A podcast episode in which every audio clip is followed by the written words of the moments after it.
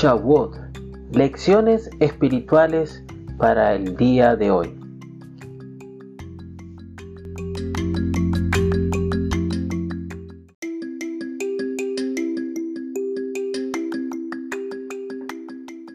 Querido amigo, continuamos entonces con las lecciones que podemos extraer de la festividad de Shavuot y esta oportunidad vamos a utilizar la lección que extraemos de las primicias.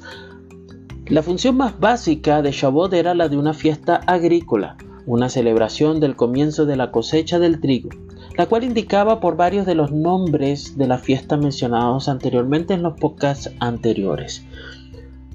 A medida que se acerca Shavuot, cada familia israelita de esta época bíblica peregrinaban a Jerusalén, trayendo cada uno cestas con primicias. Y cuando nosotros leemos el capítulo 8, el 16 y el 26 del libro de Devarim, vamos a encontrar cuáles eran los siete tipos de alimentos por los que la tierra de Israel era alabada en la Torá. Estos eran el trigo, la cebada, las uvas, los higos, las granadas, las aceitunas y los dátiles o la miel de los dátiles.